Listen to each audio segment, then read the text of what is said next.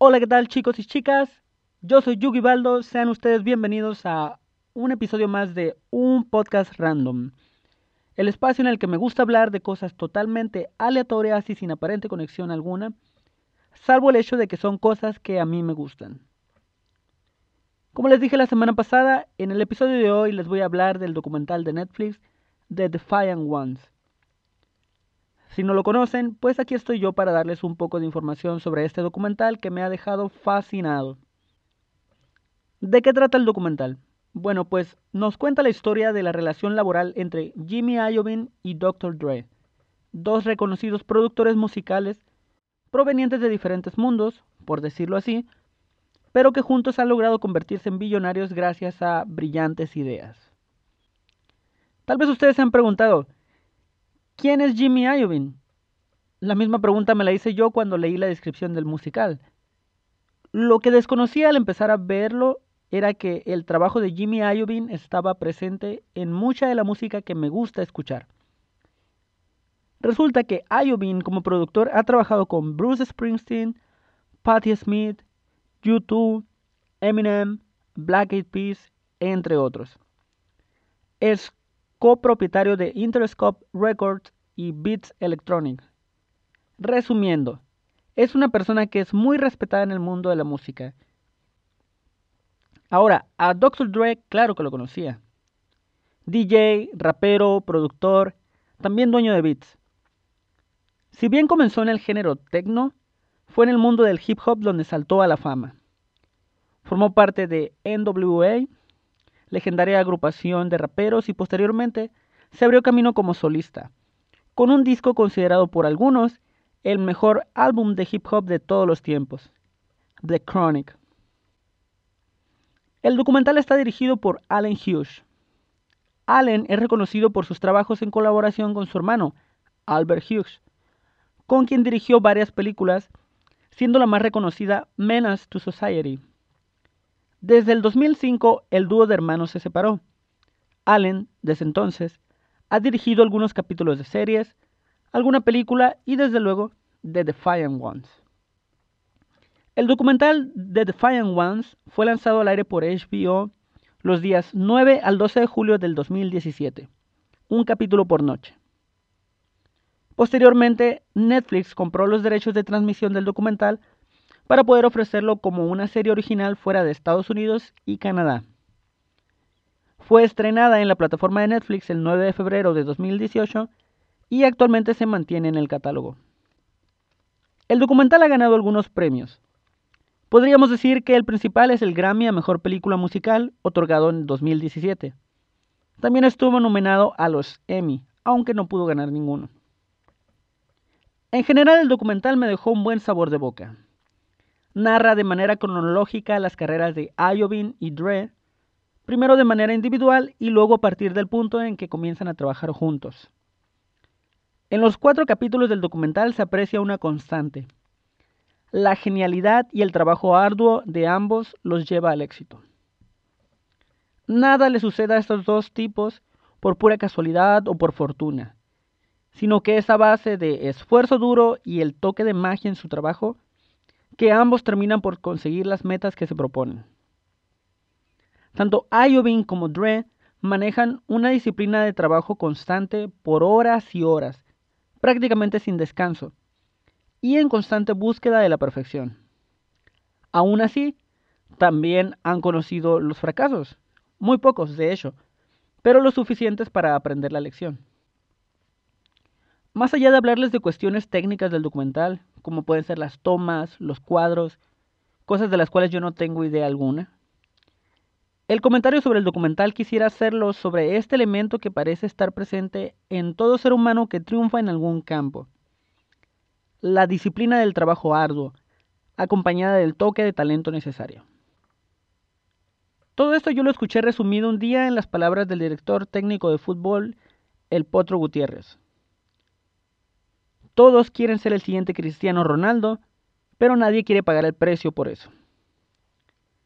El éxito de Cristiano, el de Iovine, el de Dr. Dre, el de cualquier persona exitosa en una disciplina, se fundamenta en el trabajo constante y la disciplina de mantenerse trabajando. Y eso es algo que pocos están dispuestos a hacer. Se anhela el éxito, pero no se anhela el trabajo necesario para ello. El trabajo es la parte que más se de en búsqueda de triunfar en algo. Además de la disciplina y el trabajo, para triunfar y convertirse en billonarios, Ayobin y Dre pensaron fuera de la caja. Pensar fuera de la caja es la expresión que se utiliza para poner en palabras la actitud de romper los límites de los paradigmas de pensamiento establecidos y reinventar. Reinventar un sistema, una teoría, una forma de hacer música, una industria como la industria musical. Tal es el caso de la creación de beats. Con la creación del Internet, la industria musical se vio sacudida porque piratear música era mucho más fácil de lo que antes había sido. No sé si ustedes lo sepan, pero gracias a Napster, muchas tiendas que vendían discos, cassettes, vinilos, etc., cerraron. Napster era una forma de descargar música ilegalmente. La gente seguía consumiendo música, pero no estaba pagando por ella. Era mucho más fácil y barato conseguir un CD pirata que comprar uno original. Los músicos, las disqueras, los distribuidores, todos empezaron a perder dinero. La gente había cambiado su forma de consumir música y era necesario encontrar la forma de seguir ganando dinero en la industria musical. ¿Qué hicieron Ayovin y Dre? Se reinventaron.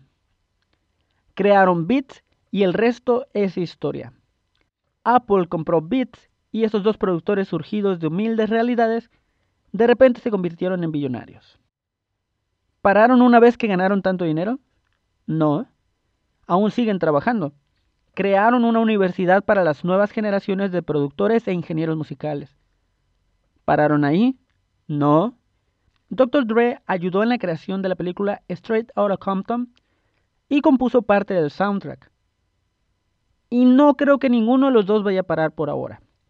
Seguro vendrán con alguna idea nueva, con algún nuevo producto, con otro descubrimiento musical. Ver el documental interpela. La actitud de estos hombres en cuanto a su disciplina de trabajo puede motivar o puede llevar a uno a darse cuenta que es un verdadero holgazán. Me pasó más lo segundo. Espero que ese no sea el caso de ustedes y que al ver el documental al ver un caso más de cómo el trabajo constante ayuda a conseguir el éxito, sirva para motivarse a intentar lo mismo. Sin embargo, también es necesario ah, pensar afuera de la caja, que es mucho de, de lo que la gente ha estado haciendo durante este periodo de cuarentena. Hemos encontrado formas y maneras de subsistir, a veces abandonando nuestras rutinas, como lo eran la del trabajo, la de la escuela. Encontrar maneras de adquirir bienes, de prestar servicios, de seguir produciendo el dinero necesario para continuar con, ya no digamos nuestro modo de vida, sino con las cosas más indispensables que necesitamos. Es necesario tener esta actitud de pensar afuera de la casa para subsistir, no solo a esta pandemia, sino a la vida misma. Pensar afuera de la caja significa a veces recibir críticas de aquellos que, que, creen saber sobre cómo se maneja este mundo y que nos digan, estás loco, estás mal, y sorprenderlos con nuestra idea. Lo importante es encontrar la manera de reinventarnos como seres humanos después de este periodo difícil que estamos pasando. Ojalá que este periodo de cuarentena nos permita salir de él siendo seres humanos diferentes, para bien. No solo de nosotros, sino de todos aquellos que nos rodean. Hasta aquí el episodio de hoy. La próxima semana les hablaré de otro documental.